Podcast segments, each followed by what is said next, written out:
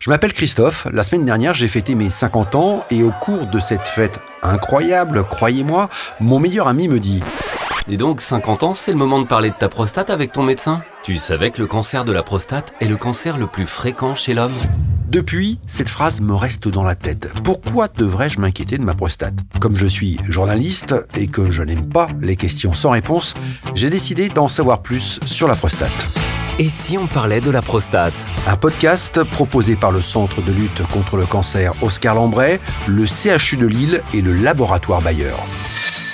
Deuxième épisode, détection et examen. Vous vous souvenez, dans le premier épisode, je suis parti à Lille, au centre Oscar Lambray, rencontrer des spécialistes pour en savoir plus sur le cancer de la prostate. J'ai appris qu'effectivement, le cancer de la prostate est le cancer le plus fréquent chez l'homme, avec 55 000 nouveaux cas et 8 500 décès chaque année en France.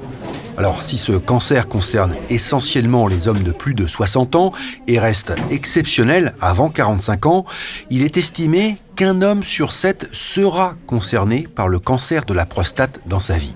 Mais comment savoir si nous sommes atteints par cette maladie? Pour le découvrir, retour dans le bureau du docteur Vandendorp au centre Oscar Lambray. Je suis le docteur Vandendorp, je suis radiothérapeute euh, ici au, au, centre Oscar Lambray. Docteur, quels sont les symptômes du cancer de la prostate? La plupart du temps, il est asymptomatique, mais il peut y avoir des signes d'alerte. Euh, il peut y avoir des difficultés au niveau urinaire, des signes qu'on appelle obstructifs, une difficulté à uriner ou irritatif, donc ça peut donner des brûlures quand on fait pipi, des choses comme ça. Il peut aussi y avoir du sang, euh, notamment quand on, dans l'éjaculation euh, masculine, donc ce qu'on appelle une hémospermie. Donc quand il y a du sang quand on éjacule, c'est qu'il peut y avoir euh, euh, la maladie au niveau de la prostate qui, qui, explique ça. Donc dans la plupart des cas, pas de symptômes. Comment savoir si on est atteint par cette maladie? Il n'y a pas de dépistage organisé dans le cancer de prostate. Ce qui est important, c'est d'être sensibilisé à ça c'est d'y penser et de, d'en parler avec son médecin pour adapter, on va dire, le, euh, la prévention au niveau de risque de chacun. Donc c'est chaque personne qui a un, dépistage, une prévention euh, propre. Et donc, on fait des dosages, des prises de sang euh, à partir de, de 50 ans, 55 ans. Et c'est le médecin traitant qui voit en fonction du risque du patient, des antécédents familiaux, etc. Donc, on peut faire tous les deux ans, on va dire, une prise de sang à partir d'un certain âge pour voir ça, pour anticiper et éviter de le découvrir trop tard. J'ai 50 ans, est-ce que je dois demander à mon médecin généraliste une prise de sang? Bah, il, faut, ouais, il faut en parler et, et oui, ça peut être bien d'en faire une première euh, à 50 ans.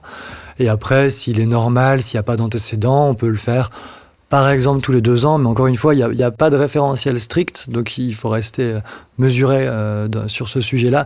Il n'y a pas comme dans d'autres cancers, comme le cancer du sein ou du côlon, où il y a des dépistages organisés. Dans la prostate, il n'y en a pas.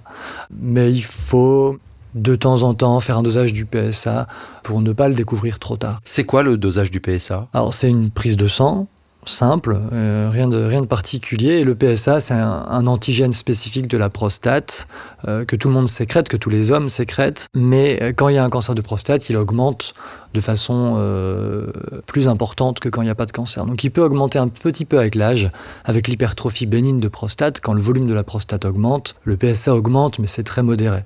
Et quand il augmente de façon plus importante, ou aussi quand il y a un toucher rectal qu'il faut aussi faire quand on recherche à, dépister un cancer de prostate, un toucher rectal qui n'est pas normal, à ce moment-là, il faut euh, faire des examens complémentaires pour vérifier ou rechercher un cancer de prostate.